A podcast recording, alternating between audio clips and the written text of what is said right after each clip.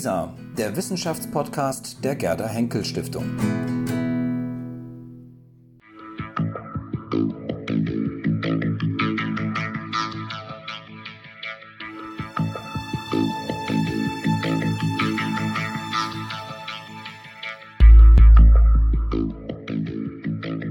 Ja, ich freue mich sehr, heute Frau Professor Dr. Christina von Hodenberg hier bei uns zu Gast zu haben. Sie sind die neue Direktorin des Deutschen Historischen Instituts in London. Und wir haben Sie heute ähm, bei uns im Haus zu Gast und freuen uns darüber, endlich über dieses Buch sprechen zu können, was ja für relativ viel Furore gesorgt hat. Es ist das Buch zu 68. Das andere 68, Sie sehen, ich habe hier schon eine Reihe von gelben Post-its gemacht. Ich hoffe, wir kommen zu ähm, dazu auch, ähm, darüber auch dann zu sprechen. Ähm, ja, womit fangen wir an? Ich glaube, ich möchte ganz gerne ähm, damit anfangen, dass Sie an einer Passage sagen, es begann mit einer Erschütterung. Und zwar Erschütterung in dem Sinne, dass Sie Gewissheiten, vermeintliche Gewissheiten über 68 über Bord werfen mussten. Warum? Ja, ich ähm, hatte mich ähm, als Historikerin mit vielen Quellen auseinandergesetzt zu 68 und das war auch schon länger ein Spezialgebiet von mir, die 60er Jahre und ich hatte da auch sehr viel zu den Medien und der Öffentlichkeit geforscht. Also ich kannte die Zeitschriften, die Zeitungen der Zeit, ich kannte auch die Fernsehberichte und ich hatte eben ein bestimmtes Bild von 68. Das waren junge Männer, die sind auf die Straße gegangen, die mhm. haben demonstriert, dann kam es zu gewalttätigen Zusammenstößen, dann Demonstrationen mit roten Fahnen, der SDS, also der Sozialistische Deutsche Studentenbund mhm. und dann natürlich die Ikonen der Bewegung, ja, Rudi Dutschke, Daniel Cohn-Bendit und so weiter. Und ähm, und so habe ich das natürlich auch verstanden, 68. Und dann habe ich an einem anderen Projekt gearbeitet zur Geschichte alter Menschen in der Bundesrepublik mhm. und habe dafür ähm, neue Quellenbestände ausgegraben. Ähm, und zu diesen gehörten sehr viele Interviews mit alten Leuten, also über 60-Jährigen, also noch nicht alle richtig alt, ähm, aus Westdeutschland. Äh, hunderte von Interviews, auch äh, aus den späten 60er Jahren. Und diese Interviews waren nicht in Schriftform, sondern ähm, als Tonbänder überliefert. Und mhm. die habe ich dann gehört. Und das war ähm, ganz interessant, weil ich eben erwartet hatte, dass die alten Leute die Jungen sehr stark kritisieren, ähm, dass die die Proteste kritisieren, dass sie politisch auf der anderen Seite stehen und dass es da eben doch so eine ganz klare Scheidung gibt, wo auch dann Konflikte zwischen Vätern und Söhnen aufbrechen. Und das habe ich eben nicht gefunden. Und dann ist mir auch deutlich geworden, dass wir ja eigentlich gar nicht so die Stimmen der Frauen bisher gehört hatten, der älteren und der jüngeren Frauen. Und dass die Konflikte in den Familien auch häufig zwischen Töchtern und Müttern und Großmüttern liefen, weil die Lebensrealitäten und die Leitbilder der Frauen sich in dieser Zeit sehr viel drastischer verändert hatten als die der Männer. Mhm. Und äh, dann habe ich angefangen, eben neu nachzudenken über 68. Mhm. Wenn Sie sich diese Tonbänder angehört haben, und Sie haben es gerade angedeutet, ähm, wurden sozusagen nicht die klassischen Narrative bedient, ähm, dass es ähm, beispielsweise äh, ein Kampf war gegen die Väter als Nationalsozialisten, dass es eine, eine bewusste Abgrenzung war vom Nationalsozialismus, ähm, ähm, aber auch, dass es äh, um Themen ging, die hochpolitisch waren, also weltpolitische ähm, Bedeutung hatten, Revolutionen, Antikolonialismus und so weiter und so fort. Sie holen das Ganze so ein bisschen in das, na, ich würde mal sagen, es, es klingt vielleicht despektierlich, in das Provinzielle, in das Einfache, in das Alltägliche zurück.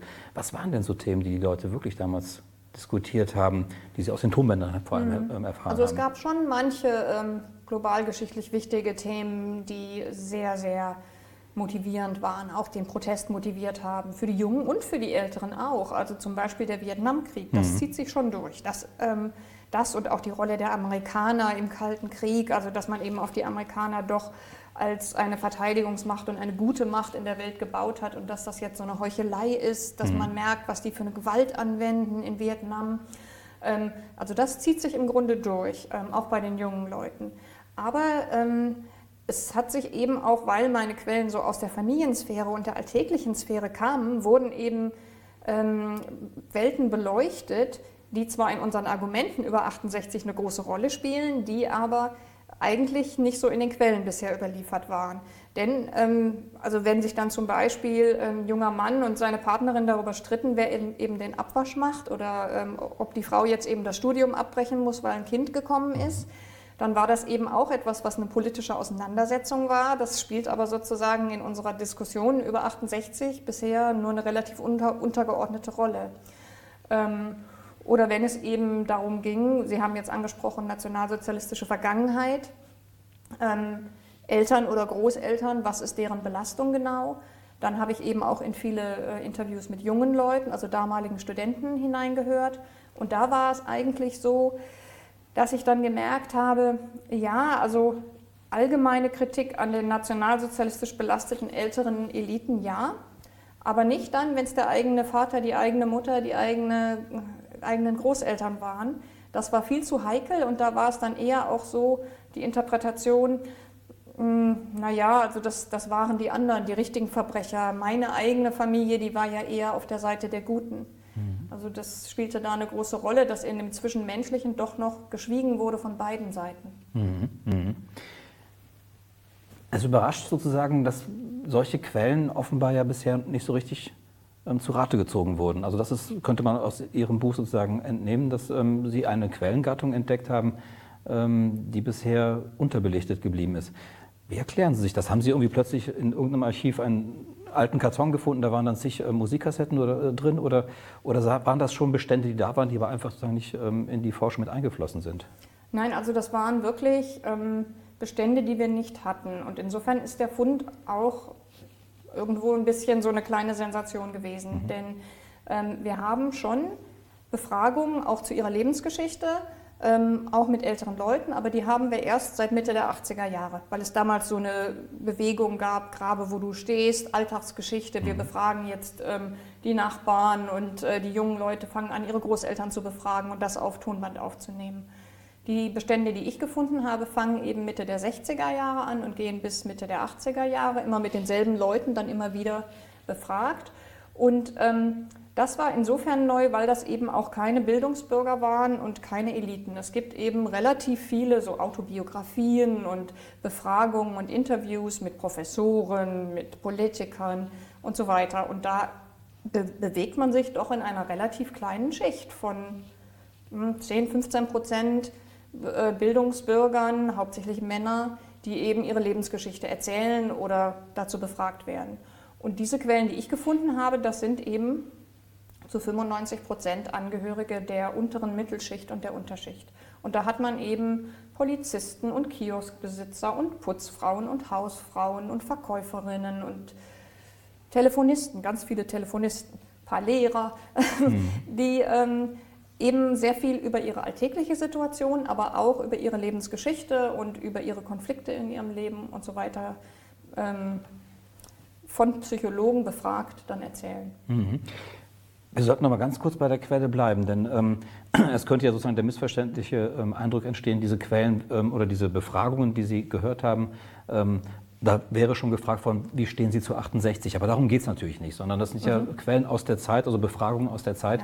Ja. Mit welcher Motivation wurden diese Befragungen gemacht? Ja, die entstanden im Rahmen einer gerontologischen Längsschnittstudie. Also das war die erste große Studie, die in Deutschland versuchte, die Gerontologie, die Alterswissenschaft als Fach zu etablieren. Und es war dann auch so, dass die jungen Leute, die damals beteiligt waren an der Studie, die ersten Lehrstuhlinhaber und Professoren in Deutschland wurden, die Alternsforschung gemacht haben. Und das kam aus der Psychologie und im Grunde waren die Leitfragen damals, ähm, was macht es aus, wenn man ähm, erfolgreich altert?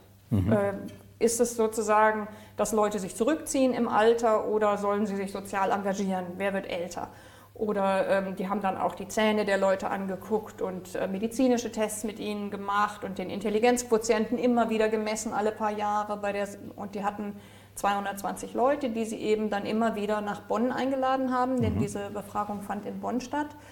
Ähm, und sie haben eben alles, äh, die haben dann stundenlange Befragungen gemacht. Also wir haben ähm, von jeder Person mindestens ungefähr 30 Stunden Tonband. Also insgesamt sind es ungefähr 3000 Stunden, die noch übrig sind.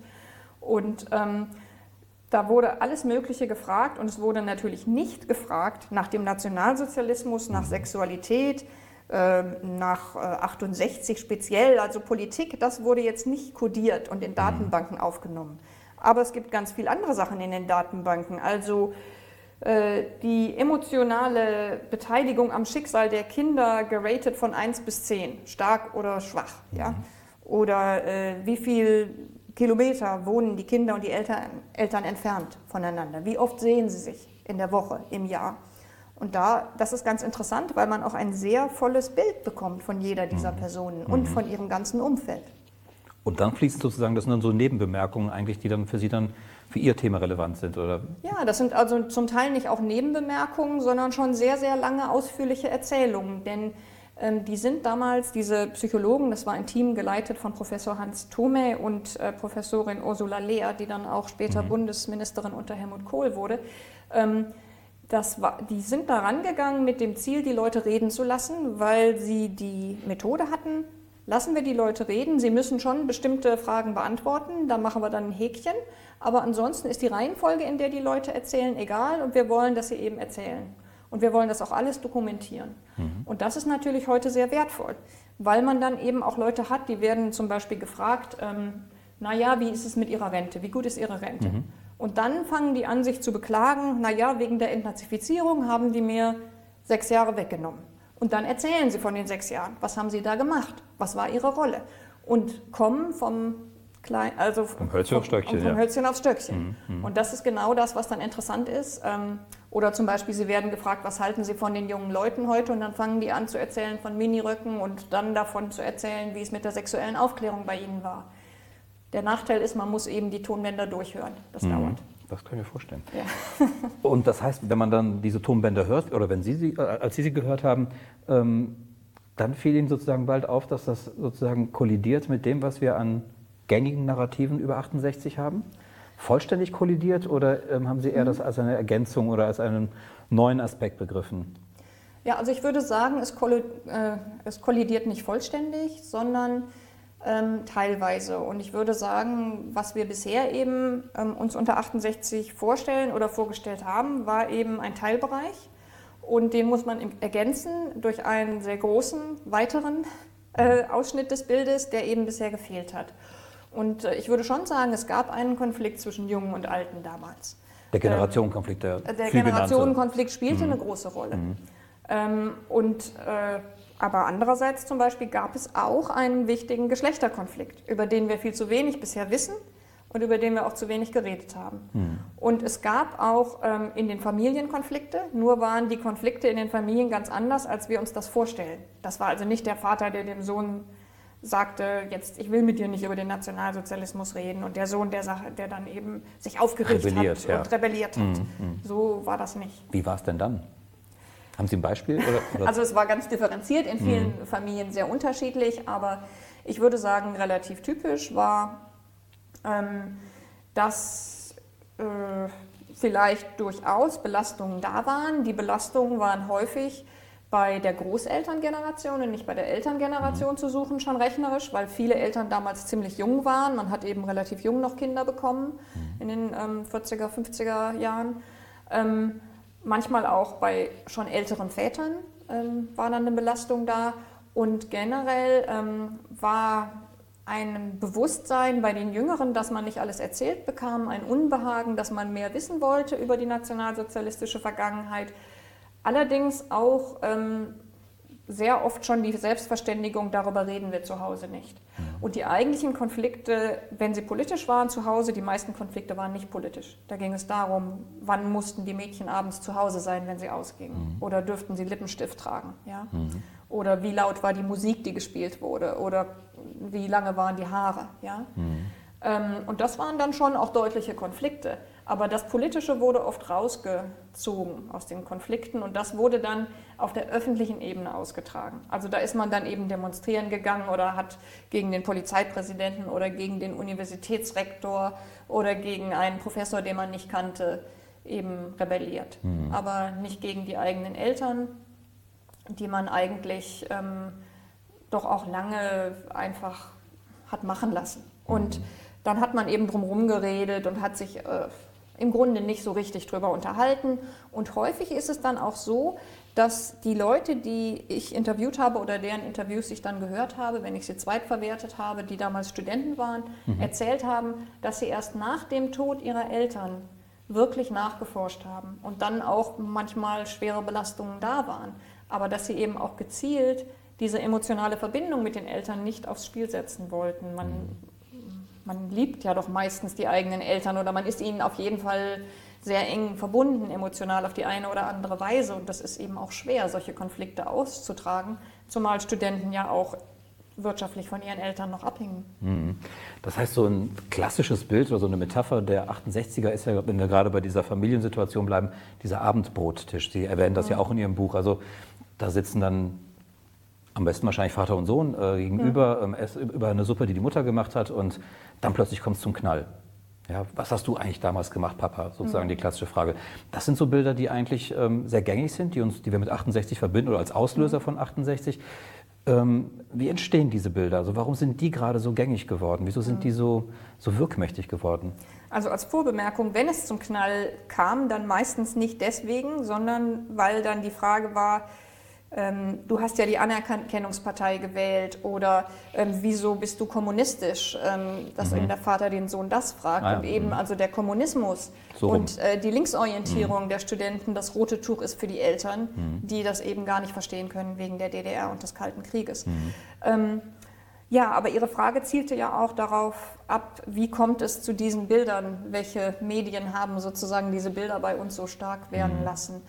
Ähm, ich denke, einerseits ist es eben, äh, dass wir immer wieder dieselben Filme sehen und die Filme damals waren eben schon von einer bestimmten Bewertung geprägt und auch von einer Auswahl geprägt. Also das waren zum einen männliche Kamerateams, Fotografen Journalisten, die zum Beispiel, als die Frauen dann ähm, bei der SDS-Konferenz aufgetreten sind und Tomaten geworfen haben und gesagt haben, unsere Stimme ist jetzt hier auch wichig, das wurde nicht gesendet. Da haben die sich nicht für interessiert. Das haben die nicht erkannt, dass das eben auch ein politischer Konflikt ist, obwohl der sich vielleicht äh, unter Frauen oder auch in der Privatsphäre abspielte.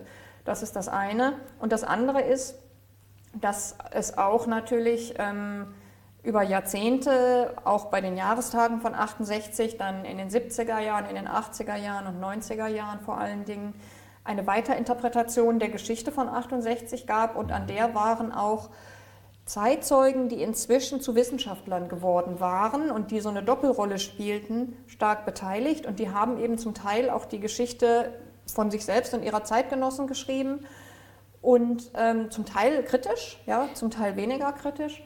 Und äh, es gab dann so eine Tendenz, und das gilt nicht nur für Deutschland, sondern in Frankreich und in Italien oder in den USA findet man das zum Teil auch. Ähm, so eine Tendenz, 68 von äh, dem kommunistischen und sozialistischen Überschuss zu reinigen und im mhm. Grunde zu so, einer, zu so einem Aufbruch des Liberalismus und der Demokratie in der Bundesrepublik zu machen, wo dann auch viele neue Entwicklungen, die auch in den 60er Jahren kamen, die nicht so ursprünglich mit 68 verbunden waren, wie zum Beispiel die sexuelle Revolution, oder die Popmusik oder so ganz stark verbunden wurden mit dem politischen Aufbruch von 68, der ja ursprünglich, also zumindest in der studentischen Elite, nicht so sehr auf Demokratie, sondern auf Räterepublik abzielte. Mhm. Und das war dann eben so eine Umdeutung. Und diese Umdeutung wurde auch sehr stark an bestimmten Ikonen festgemacht. Und diese Ikonen waren eben in Berlin und in Frankfurt im Sozialistischen Deutschen Studentenbund und dann eben vor allen Dingen Rudi Dutschke und einige andere. Mhm. Finde ich einen ganz, ganz wichtigen Punkt und darüber würde ich gleich mal mit Ihnen noch mal ein bisschen länger drüber sprechen, sozusagen über diese Mystifizierung von ähm, äh, 68 ähm, oder die Mythenbildung um 68 herum und wer vor allem daran beteiligt war. Aber Sie haben ein anderes wichtiges Thema angesprochen, das würde ich zuerst mal aufgreifen, weil wir gerade bei Ikonen sind. Und ähm, Sie haben deutlich gemacht, dass 68 vor allem mit männlichen Ikonen verbunden ist. Ähm, mir fällt aber auch eine weibliche ähm, äh, direkt ein, das ist Beate Glasfeld. Mhm. Beate Glasfeld und die Ohrfeige für äh, Kanzler Kiesinger damals. Mhm. Eigentlich auch eine, die, eine der ikonografischen ähm, äh, Darstellungen von 68 schlechthin. Mhm. Ähm, die große Ausnahme? Ähm, ja, wobei ich sagen würde, dass jetzt Beate Glasfeld ähm, nicht dieselbe Rolle spielt oder gespielt hat in der Öffentlichkeit wie zum Beispiel Rudi Dutschke oder mhm. Daniel Kuhn-Bendit und dass wir vielleicht eigentlich erst vielleicht in den letzten zehn Jahren doch auch wieder stärker auf sie aufmerksam geworden mhm. äh, sind. Denn ähm, sie hatte, sie hat ja auch eine deutsch-französische Geschichte. Sie ist ja ähm, auch mit ihrem französischen Mann sehr mhm. aktiv gewesen und dann auch von Frankreich aus und ähm, als sozusagen Jägerin von Nazitätern. Und ähm, ich würde sagen, auf Beate Klarsfeld passt ja dieses klassische ähm, 68er, diese 68er Mythenerzählung ganz gut. Mhm. Ähm, mit dem kleinen Unterschied vielleicht, dass sie eben ähm, nicht sozusagen den eigenen Eltern äh, und so weiter nachspürt, sondern eben in der Tat konkreten Tätern, mhm. äh, die auch nicht in der Bundesrepublik also mehrheitlich sind, sondern anderswo untergekommen sind. Mhm. Mhm. Ulrike Meinhoff. Ja, also die Frauen, äh, gerade die Frauen aus der RAF haben natürlich viel Aufmerksamkeit erfahren, ja, und Ulrike Meinhof eben auch. Mhm. Wobei Ulrike Meinhof eigentlich keine 68erin ist, ja, die war auch schon ein bisschen älter mhm. und ähm, aber gerade Ulrike Meinhof ist auch ein interessanter Fall, weil ich finde, dass sich an Ulrike Meinhof auch zeigen lässt, dass es bei ihr bei der Radikalisierung auch eine starke äh, geschlechtergeschichtliche Komponente gab. Also der Konflikt mit ihrem Ehemann, die Tatsache, dass sie eben als junge Frau mit kleinen Kindern äh, ausgebrochen ist aus einer Situation, die eben sehr schwierig war, äh, dass sie auch eine der wenigen Frauen war, die ähm, es geschafft haben, politisch ernst genommen zu werden, veröffentlichen zu können, schon als, als junge Journalistin. Ähm, ich glaube, das erklärt auch zum Teil diese, diese Radikalität bei dem Ausbruch von Ulrike Meinhof, dass es eben schwer war für sie, ähm, in der damaligen Welt, unter den damaligen Bedingungen, auf andere Art und Weise äh, wirklich ernst genommen zu mhm. Und dann denke ich auch an Gudrun Enslin und auch dieses Spannungsverhältnis zu Andreas Bader beispielsweise, mhm. was ja in vielen Filmen auch inzwischen so dargestellt wird. Da kommt, glaube ich, diese Geschlechterspannung mhm. oder die Geschlechterkomponente mit rein. Ähm, Andreas Bader als der brachiale Macho sozusagen, der die Frau mit den übelsten äh, Begriffen äh, mhm. äh, bedenkt und so weiter. Ähm, also Ombo scheint ja dann ist doch diese Geschlechterfrage auch sozusagen rezipiert zu werden und auch eine wichtige Rolle sozusagen in unserem heutigen Bild von 68 zu geben, dass da wirklich was passiert. Mhm. Ähm, Sie haben die sexuelle Revolution angesprochen. Ähm, Uschi Obermeier, muss man die in dem Zusammenhang auch nennen sozusagen oder ist das dann wiederum genau das Gegenteil? Also ist sie eher sozusagen die, die, die schon fast sozusagen wieder die Wende ähm, in, das, ähm, in das alte sozusagen sexuelle Bild, was man von einer Frau hat? Uschi Obermeier ist ähm, so das Pin-up der Bewegung, mhm. ja, und insofern ähm, war die halt damals in den Medien im Grunde die Frau, die die größte Aufmerksamkeit erfahren mhm. hat, was dann auch wieder paradox ist, denn im Grunde ging es halt darum, dass sie dann oben ohne auf dem Cover mhm. des Stern war oder dass sie eben ähm, von ihrem Freund aus der Kommune 1 dann eben auch als Fotomodel vermarktet wurde mhm. und natürlich sich hat auch vermarkten lassen und ähm, aber die war sehr, sehr unpolitisch. Also die hatte wirklich keine politischen Zielsetzungen und die würde ich auch gar nicht als 68erin bezeichnen. Mhm. Die könnte man natürlich jetzt verbinden mit dem sexuellen Aufbruch. Aber der hat eigentlich nicht viel mit den 68ern selbst zu tun, sondern der, der sexuelle Aufbruch und die Pornowelle und so, mhm. das kommt schon eigentlich vor 68. Das mhm. ist schon seit, da tobt schon eine schwere Auseinandersetzung über wie viel Nacktheit darf man eigentlich zeigen, sollte Zensur weiterhin angewandt werden? Was ist jugendgefährdend? Äh, schon seit den 50er Jahren und im Grunde ist die auch schon seit Anfang, Mitte der 60er Jahre ziemlich weitgehend entschieden, insofern, dass eben der Großteil der Öffentlichkeit ähm, und der Bevölkerung im Grunde ähm, einen offeneren Umgang mit Sexualität möchte. Mhm. Und das heißt jetzt nicht ähm, Ehebruch, sondern das heißt eben dass voreheliche Beziehungen auch erlaubt werden mhm. sollten und dass man eben auch Pornohefte kaufen darf und dass man auch in äh, schmutzige Filme gehen darf. Ja? Mhm. Und das ist eben überall gängig. Und also da, damit kann man jetzt Uschi Obermeier verbinden. Aber ich würde sie jetzt nicht mit den politischen Anliegen der 68er oder der 68erinnen verbinden wollen. Mhm. Genau, und äh, ich glaube, das ist, glaube ich, ein, ein, ganz entscheidender Punkt in Ihrem Buch. Also die Ikonen, die wir jetzt alle genannt haben, auch die weiblichen, die man mit 68 oder zumindest mit dem Umfeld von 68 verbindet, das ist ja gar nicht die Gruppe, die Sie wirklich interessiert, sondern Sie gucken ja sozusagen mehr, na, ich sage mal ganz despektierlich, die Hausfrau, die Mutter, ähm, die ähm, Angestellte, die irgendwo gearbeitet hat. Das sind ja die Figuren, die Sie eigentlich interessieren. Und ähm, die kollidieren mit diesem eigentlichen, also mit diesen Ikonen von 68, diesen weiblichen, sind das ganz andere Typen?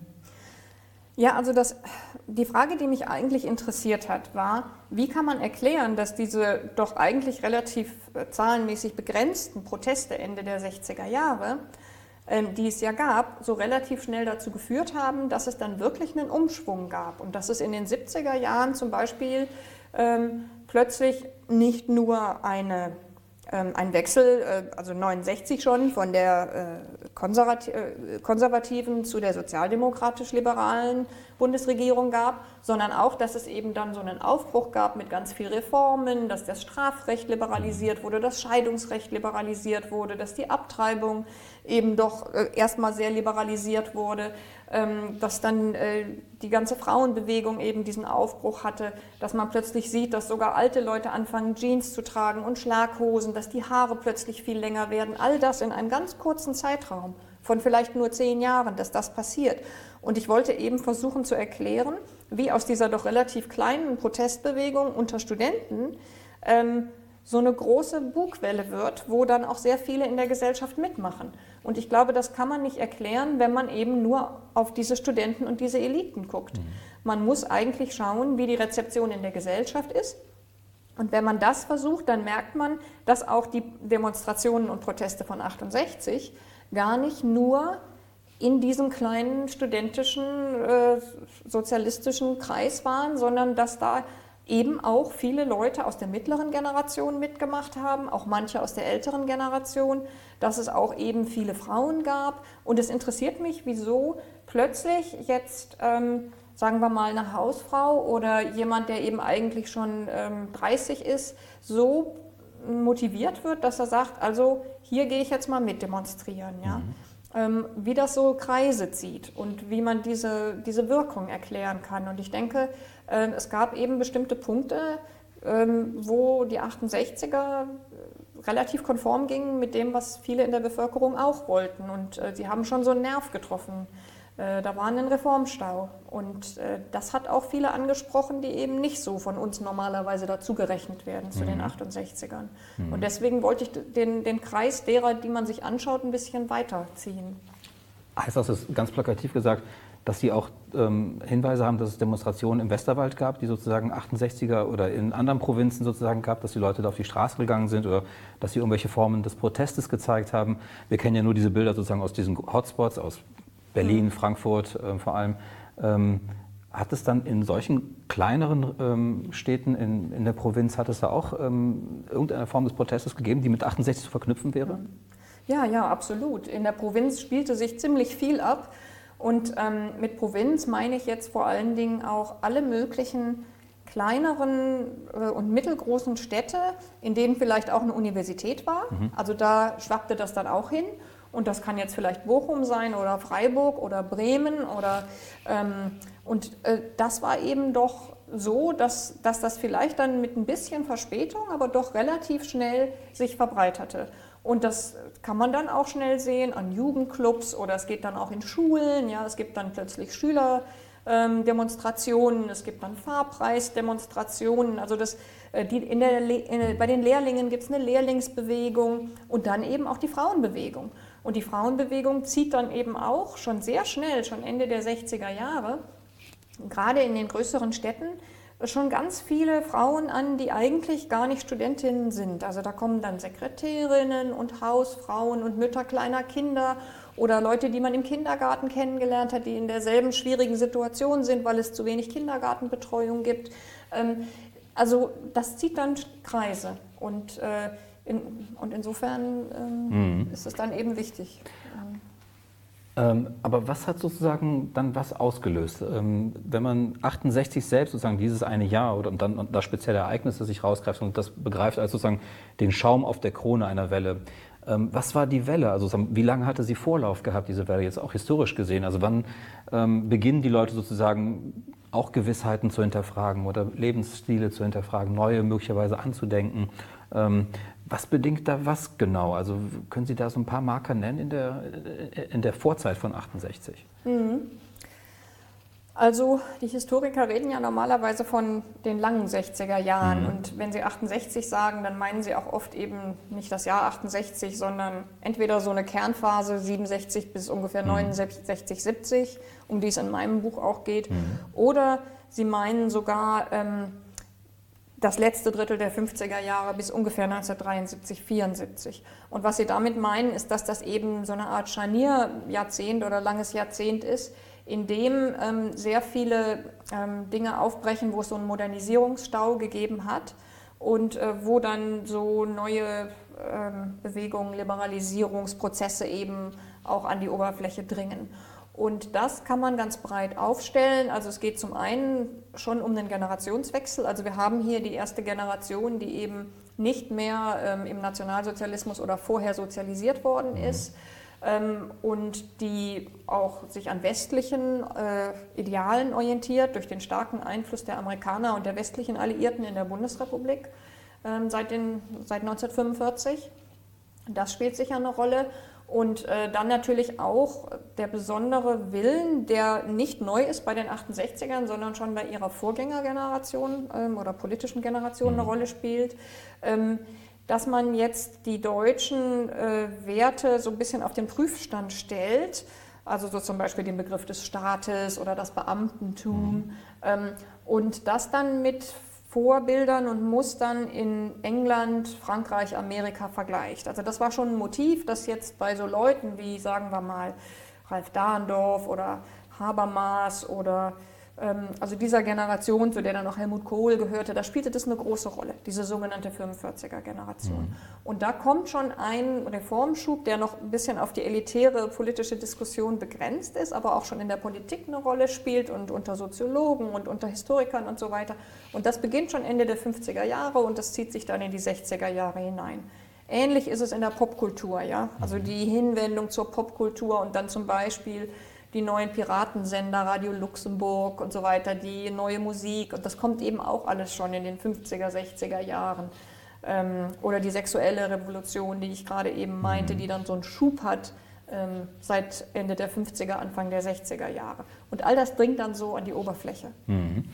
Der Soziologe ähm, Andreas Reckwitz hat ja ein sehr interessantes Buch geschrieben über die Singularität der Gesellschaft und ähm, er macht ja, glaube ich, diese so ein Bruch aus. Also sozusagen, dass eben ab so 70, 74, Mitte, erste Hälfte 70er Jahre dieses Prinzip des Allgemeinen immer mehr aufgebrochen wird durch diese Singularitäten sozusagen. Also wir möchten uns alle anders entfalten, wir möchten sozusagen nicht eingewoben sein in ein großes mhm. äh, gesellschaftliches Ganzes, sondern jeder möchte sich so ein bisschen selbst verwirklichen. Selbstverwirklichung spielt, glaube ich, mhm. gerade für 68er auch eine sehr große Rolle. Mhm.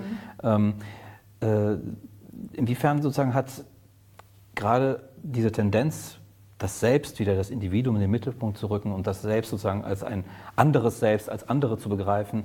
Äh, wie sehr hat das eine Rolle gespielt? Wie wichtig war das und womit wäre das sozusagen auch zu identifizieren in diesem ganzen Prozess um 68 herum? Mhm. Ja, das ist, glaube ich, so ein bisschen widersprüchliche Geschichte, denn zum einen geht es natürlich schon auch um Selbstverwirklichung und um darum, anders sein zu wollen als die Eltern. Mhm und äh, sich dann auch von den Erwartungen, die an einen gestellt werden, etwas freizustrampeln und zu sagen, ähm, so möchte ich mein Leben nicht verbringen. Und das hängt auch zusammen mit gestiegener Bildung und mhm. gestiegenen Lebenschancen und auch ähm, dem Gefühl, dass die Karrierewege total offen stehen. Also selbst wenn Sie Ihr Studium damals abbrechen, haben Sie noch viele Möglichkeiten, Ihre Karriere weiterzuführen. Das ist alles nicht mehr so eng, wie es heute ist. Äh, oder nicht so eng, wie es heute, heute wäre. Ähm, zum anderen ist es auch so, dass es eine starke Orientierung an kollektivistischen Vorstellungen gibt, gerade in der sozialistischen Studentenbewegung. Also dieser Versuch, wir lesen jetzt alle dasselbe, wir sind alle einer Meinung und wir, wir agieren kollektiv, um eben auf der politischen Bühne einen Unterschied zu machen und uns durchzusetzen, das ist auch was, was eben stark ist. Und es gibt auch ähm, da zum Teil ganz autoritäre ähm, Verhaltensweisen und sozusagen der, der da am Rednerpult steht, der hat jetzt das Sagen und dem müssen wir jetzt alle folgen. Und da gibt es dann in den 70er Jahren mit den K-Gruppen dann auch nochmal einen richtigen Rückfall und da werden ja auch zum Teil der Maoismus und so weiter werden dann eben ganz unkritisch, dem wird gefolgt, obwohl das ja nun auch eine sehr autokratische mhm. ähm, Verhaltensform ist. Also mhm. wir dürfen auch nicht, würde ich sagen, aus der heutigen Gesellschaft, wo Individualismus wo Individualismus noch mal stärkere mhm. Fortschritte gemacht hat, zu stark auf die 60er Jahre zurückschließen. Mhm. Wenn wir an ähm, das nochmal anknüpfen, was Sie eben gesagt haben, wer hat sozusagen die ähm, 68er irgendwann rezipiert, auch mit dem Abstand rezipiert, wer hat sozusagen dann die Geschichte der 68er auch geschrieben und dieses, äh, dieses Verständnis von 68 auch stark medial mitgeprägt, ähm, kommen wir immer sozusagen zurück auf damalige Zeitgenossen vor allem, aber auch selbst Aktivisten, die in irgendeiner Form politisch auch aktiv waren und ähm, dann Bücher geschrieben haben, ähm, Material gesammelt haben und so weiter und so fort. Ähm, Sie schreiben in Ihrem Buch an einer Stelle, dass sozusagen 68 eigentlich erst in den 80er Jahren entstanden ist. Also 68 wurde erst ein Begriff und erst eine Vorstellung von irgendetwas in den 80er Jahren. Also sozusagen die, mhm. ja, die, die 68er anfingen, sich selbst zu, ähm, zu reflektieren und aber auch dann nochmal sich selbst auch vielleicht zu stilisieren in einer gewissen Form. Ähm, das überrascht natürlich, denn wir haben ja wahnsinnig viel Forschung auch zu 68, jetzt wirklich historische äh, äh, Forschung. Ähm, ist da eine große Diskrepanz zwischen dem, was die ähm, 68er, die damaligen Mitwirkenden, äh, aufgeschrieben haben und zwischen dem, was die Forschung tatsächlich letztendlich äh, zutage fördert? Ähm, also ich würde nicht sagen, dass 68 sozusagen die Ereignisse selbst ähm, erst in den 80er Jahren entstanden, mhm. aber es ist die 68er Generation, mhm. Ähm, mhm. so wie wir sie uns vorstellen, die mhm. sich sozusagen in so einem Prozess des über sich selbst Redens in den Medien mhm. so selbstverständigt hat und dann irgendwann immer stärker dazu geführt hat, dass dann eben auch ganz viele Leute, die dieser Altersgruppe angehörten, sich dann selbst damit begonnen haben zu identifizieren und zu sagen, ja, ja, eigentlich gehöre ich ja auch zu den 68ern. Und so wurden es sozusagen über die Jahrzehnte immer mehr 68er. Mhm. Und das war eben auch ein, ein typisch männlicher Prozess, ja, weil es eben um eine politische Generation geht und eine politische Generation, das ist auch gerade in Deutschland noch so ein wirklich wirkungsmächtiges Denkmuster. Das geht äh, auf die 20er Jahre von ähm, Karl Mannheim zurück. Mhm. Ähm, und der hat das eben, der hat so eine Theorie, dass sozusagen gerade junge Männer, die sich politisch sozialisieren, damals in den Jugendverbänden und dann im Ersten Weltkrieg und ähm, dass die sich sozusagen politisch miteinander auseinandersetzen, auch in den Medien und dadurch so ein gemeinsames ähm, Bild entwickeln und sich dann zu verschiedenen Generationslagerungen formieren. Und ähm, das ist eben auch in der deutschen Geschichtswissenschaft äh, und Politologie und so weiter sehr, sehr mächtig gewesen. Und das ist auch ein bisschen ein Unterschied zur Erinnerung an die 60er Jahre in anderen Ländern.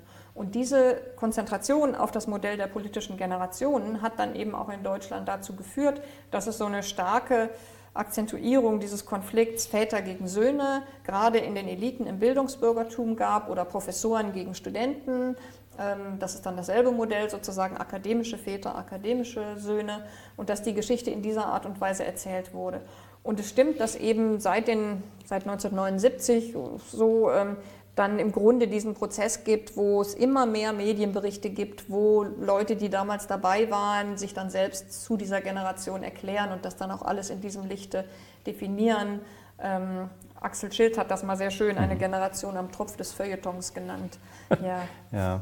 ja ähm, und man kennt ja auch sozusagen ähm, auch sozusagen diesen Habitus, dass man das Gefühl dass gerade viele Vertreter oder viele, ähm, die mit 68 oder als 68er sich verstehen, ähm, ja, wie soll ich sagen, so eine Art ähm, Patentrecht auf sozusagen die Erzählung von 68 äh, für sich erheben. Und ähm, es gibt dieses typische äh, Sagen, Ihr wart ja gar nicht dabei, wir waren dabei, wir wissen es besser. ähm, ich glaube, das ist so eine typische ähm, Aussage, mit der man, glaube ich, auch als Wissenschaftlerin dann auch oder als Historikerin konfrontiert wird, oder? Ja, das ist allerdings nicht nur bei 68 so, sondern wenn man ähm, Zeitgeschichte schreibt, dann ist mhm. das auch bei anderen Themen so. Und irgendwo kann ich es auch verstehen, weil Zeitzeugen natürlich ähm, die Zeit erlebt haben und dann auch eine sehr eigene Sicht auf die Dinge haben. Und das können sie auch begründen mit dem, was sie eben selbst erlebt haben und dem Sinn, den sie ihm später gegeben haben. Mhm. Nur ist es natürlich so, dass sie eben auch aus ihrem kleinen Bereich das beurteilen. Und zum Beispiel, wenn man jetzt eben Zeitzeugen hat, die damals alle Studenten waren und alle Männer waren und alle eben ähm, politisch der neuen Linken nahegestanden mhm. haben, dann haben die natürlich nicht den Blick, den eine Hausfrau damals hatte oder den äh, jemand hatte, der eben in einer Kleinstadt war oder der mittelalt war oder der eben konservativer Student war.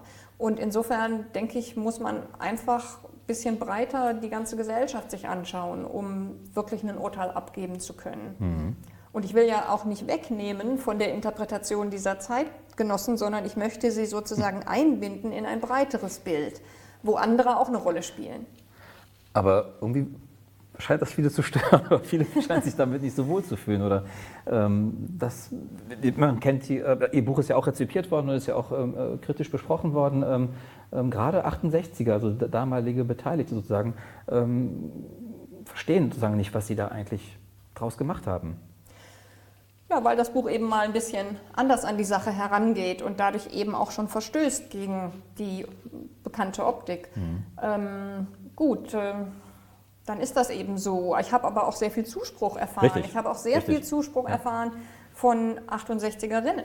Also von mhm. Frauen, die dann auf mich zugekommen sind und äh, mir erzählt haben, ach, das ist interessant und äh, sie beleuchten da eigentlich Sachen, die ich so ähnlich auch kennengelernt habe und mir dann gleich ganz viel geschrieben oder erzählt haben. Mhm. Also das ist sehr, sehr unterschiedlich und äh, ich habe auch äh, von ganz andere Erfahrungen gemacht, zum Beispiel ähm, Ostdeutsche dieser Altersgruppe, die dann eben auch gesagt haben, ich verstehe gar nicht, was die Westdeutschen immer haben mit diesem ganzen äh, 68. Bei uns war das ganz anders und wo mhm. dann auch wieder andere Geschichten kommen.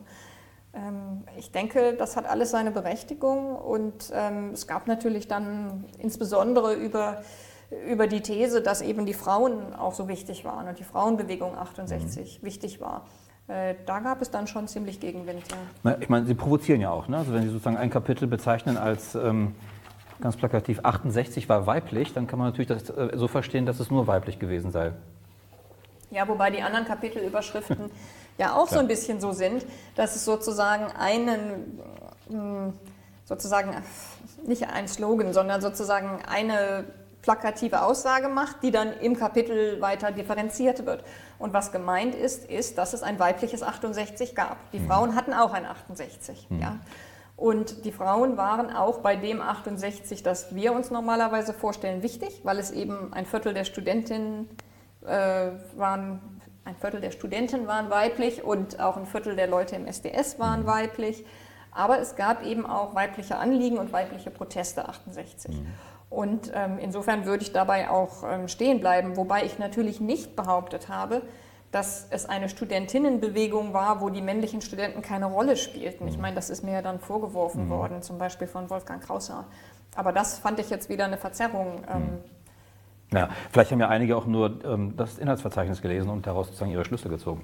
Ähm, ich möchte gerne noch mal jetzt, bevor wir ähm, noch mal sozusagen 68, dieses Gedenkjahr, 50 Jahre ähm, 68 mal Revue passieren lassen, ähm, auf die Gegenwart jetzt so zu sprechen kommen. Insofern, als inwiefern würden Sie sagen, dass wir heute eine Republik haben, eine Gesellschaft haben, die durch und durch mit den Themen der 68er sozusagen verknüpft ist, die eigentlich möglicherweise die Einlösung von 68 ist? Mhm. Also gerade auch mit Blick sozusagen auf die neuen, ähm, die neue Linke haben Sie eben angesprochen, auch die sozialen, die neuen sozialen Bewegungen, die in den 70er Jahren entstanden sind.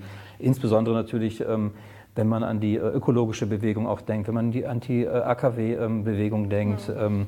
wenn man heute an die Grünen denkt beispielsweise. Ja? Also wie viele aus den ehemaligen K-Gruppen sind später sozusagen mhm. Mitgründungsmitglieder der Grünen geworden und gewesen und waren lange bestimmend und haben auch wahrscheinlich bis heute in einer gewissen Weise auch den, ähm, ja, den, äh, die, ähm, die, Themen gesetzt, die uns heute auch beschäftigen. Wenn wir auch daran denken, an ähm, Minderheitenpolitiken, äh, ähm, an ähm, äh, Minderheitengruppen, die ähm, plötzlich ins Rampenlicht kommen, Homosexualität, Migration, Frauen natürlich auch. Mhm. Und haben wir heute eine Einlösung, eine Gesellschaft, in der 68 eingelöst wurde?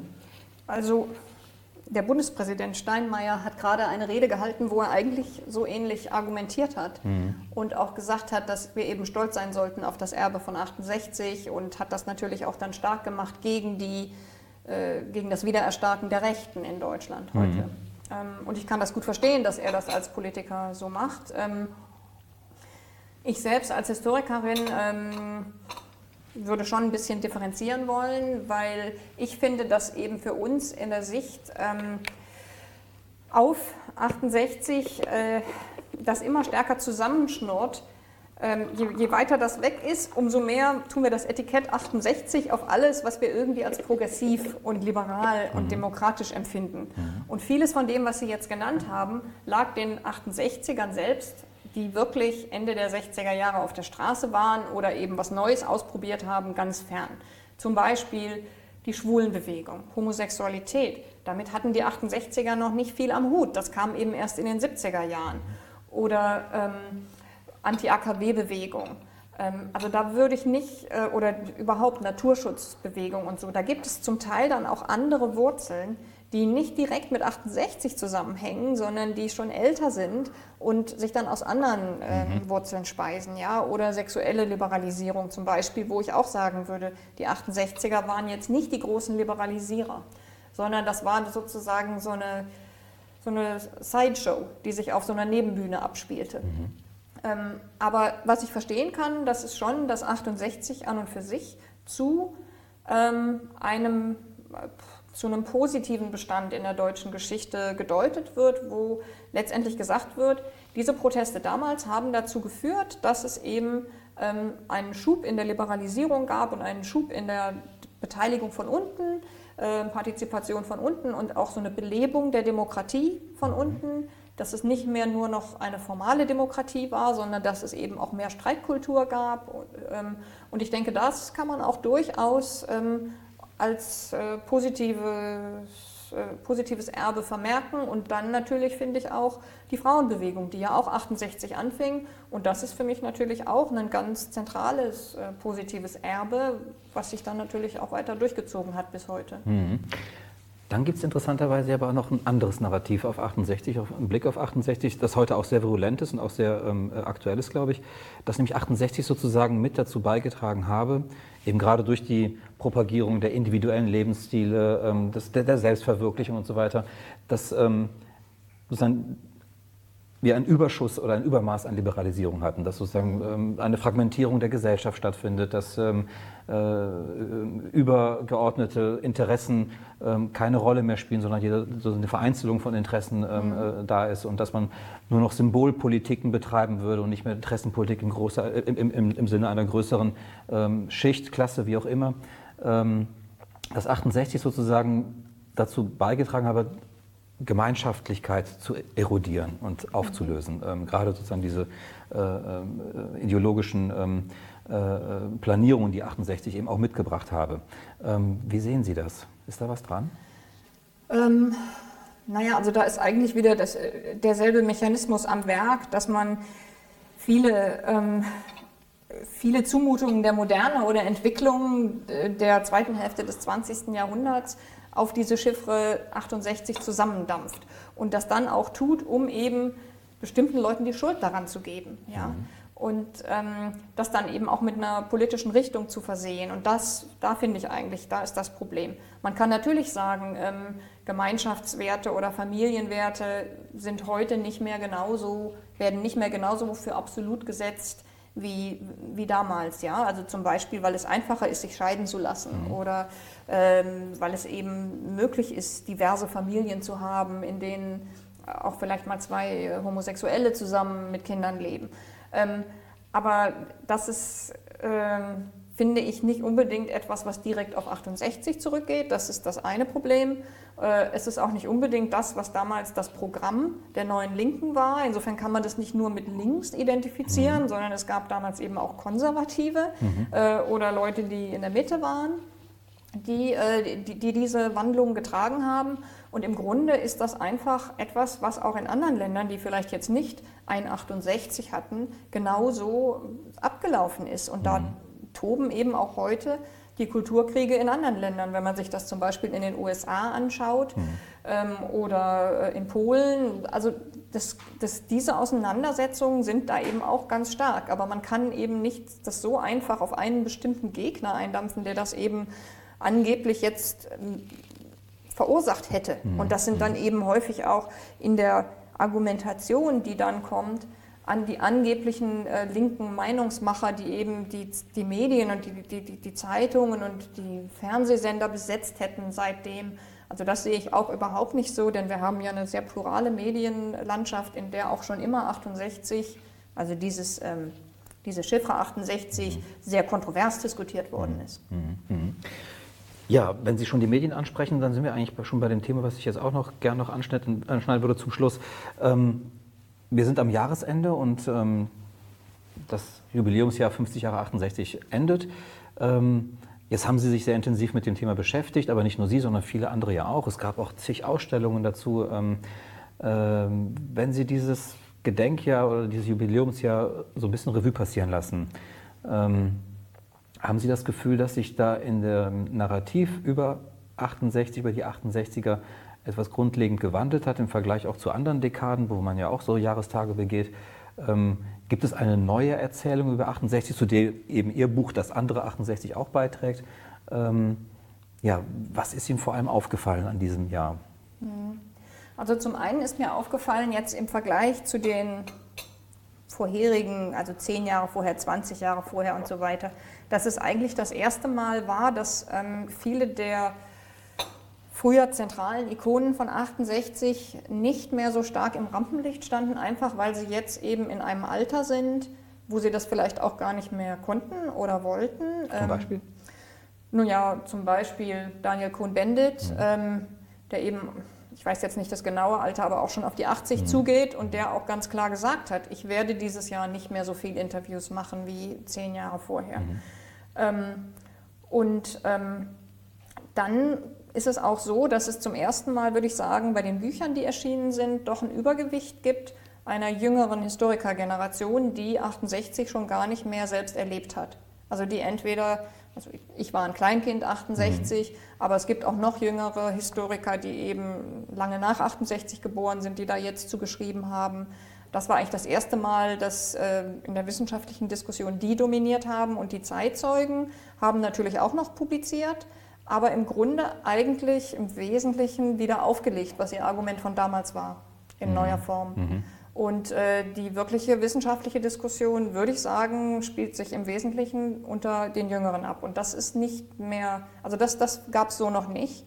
Das ist das eine, was ich interessant finde. Und das mhm. andere ist, dass eben zum ersten Mal, denke ich, auch wirklich die Rolle der Frauen 68 sehr viel mehr diskutiert wurde und dann eben auch Zeitzeuginnen mehr befragt wurden. Es war dann so, dass Helke Sander zum Beispiel ein langes Interview im Spiegel hatte. Mhm. Ähm, und äh, dass jetzt zum Jahrestag dieser Tomatenwurfrede, die die zweite deutsche Frauenbewegung angestoßen hat 1968, gab es jetzt 50 Jahre nachher eine Veranstaltung im Frankfurter Rathaus, wo dann eben die Beteiligten nochmal kamen. Sowas gab es vorher noch nicht. Das war einfach noch nie Teil einer Gedenkveranstaltung, mhm. einer öffentlichen. Und das ähm, fand ich eben neu und auch ganz wichtig. Mhm. Ähm, gab es irgendetwas an diesem ähm, in diesem Jubiläumsjahr, was Ihnen nicht gefallen hat in, mit Blick auf 68, also in der Erinnerung an 68, was Sie ähm, vielleicht kritisch fanden? War es zu viel? Ja. Ach naja, ich finde es ja natürlich interessant, wenn historische Themen äh, öffentlich debattiert werden und ich fand, dass das eben auch häufig mit äh, sehr vielen guten Argumenten geschah und das mhm. fand ich eigentlich spannend. Ähm, ja, also was ich ähm, ein bisschen problematisch fand, ähm, aber das ist ja dann eben auch so in der öffentlichen Diskussion, ist ja klar, durch, die, äh, durch den Aufschwung der AfD ähm, wurde 68 jetzt oft neu entdeckt als ähm, sozusagen ein, ein Kronzeugenargument gegen die Rechte. Und das wurde dann eben stark gemacht. Äh, 68 war jetzt sozusagen der Aufbruch unserer Demokratie, wo sie mhm. mit Leben erfüllt wurde. Und das ist natürlich ähm, einerseits ein sehr gut gemeintes politisches Argument, aber andererseits legt das natürlich diesem Ereignis 68 und unserer Sicht auf das schon auch wieder Daumenschrauben an. Da kann man dann auch nicht mehr dieses und jenes differenziert argumentieren. Es muss ja dann so eine Leuchtturmfunktion für die Demokratie haben. Mhm. Und das fand ich eben dann manchmal auch ein bisschen bemüht und dem Ereignis nicht so richtig angemessen. Mhm. Ja, und ähm, wenn Sie die AfD ansprechen, also gerade sozusagen aus dem politischen Milieu, ähm, wird ja 68 fast umgedeutet, sozusagen statt, ähm, wir haben sozusagen überwiegend das Narrativ einer Befreiungs-, einer emanzipatorischen ähm, Zeit, ähm, als eher eine totalitäre Zeit, interessanterweise, sozusagen, in der ähm, äh, die Linke sozusagen oder linke äh, Gruppen äh, ihren Totalitarismus ausleben würden als der Ursprung der links-rot-grün verseuchten, Versifften, äh, ja. Mhm. Versifften oder verseuchten, genau. es gibt beides ja, gibt in den Zitaten, ja. Mhm. ähm, Bundesrepublik, ja. Naja, das mhm. ist ähm, eine extrem äh, verfälschende Umdeutung. Von Aber Sie 68. würden nicht so weit gehen, sozusagen 50 Jahre nach 68 haben wir 2018, vielleicht immer memorieren wir das sozusagen als das große Rollback ähm, mit Blick auf 68. Also sozusagen der, das Pendel schlägt zurück. Nein, so weit würde ich nicht gehen. Also ich denke, ähm, es ist den Rechten zum Teil gelungen, die Debatte anzustoßen. Aber ich würde sagen doch, dass die Stimmen in der Debatte, die sich gegen diese Deutung gewandt haben, deutlich überwogen haben. Ähm, also, da, also ich würde noch nicht so weit gehen, dass das, äh, dass das jetzt eine, ein großer Deutungskrieg ist. Ich glaube, das ist eher so ein kleines Scharmützel. Gut, ähm, vielleicht ganz zum Schluss noch eine kleine Frage. Was ist für Sie sozusagen das positivste Ereignis an 68? Was verbinden Sie vor allem gerne damit, 68? Ähm, ich weiß es nicht genau. Also ich denke eher so an die alltäglichen ähm, Begebnisse und ähm, Passt zu Ihnen, zu Ihrem Buch jetzt, ja. bei den Tonbändern, da gibt es sehr viele interessante durchschnittliche Leute, die ich mir eben angehört habe. Und da gibt es so einen, der ist Friseurmeister und das habe ich in dem Buch auch gar nicht drin, aber der ähm, erzählt dann so, dass er den Leuten die Haare immer ganz kurz schneidet und dass er das ganz furchtbar findet, dass eben ähm, dann die jungen Männer kommen und sie wollen sie länger haben und das geht bei ihm überhaupt nicht. Ja? Und ähm, das müsste dann schon einer seiner Lehrlinge machen, weil er findet es ekelhaft. Und dann sein eigener Sohn ist also auf so einer Fachoberschule oder so und kommt dann zurück und hat lange Haare. Und Das, das fand ich interessant, dass er dann, weil er dann eben auch sagte, na ja, vielleicht ist es ja doch nicht so schlimm. Ich habe dann ihn nicht so stark ähm, deswegen angegangen. Es ist, muss ich ihm ja doch auch ein bisschen Freiheit lassen. Vielen Dank. Ja, dann bleiben wir doch dabei. Ähm, Frau von Hodenberg, vielen Dank, dass Sie heute hier waren. Vielen Dank, dass Sie uns über Ihr Buch so viel ähm, sagen konnten und alles Gute für Sie. Dankeschön. Danke für die Einladung. Gerne.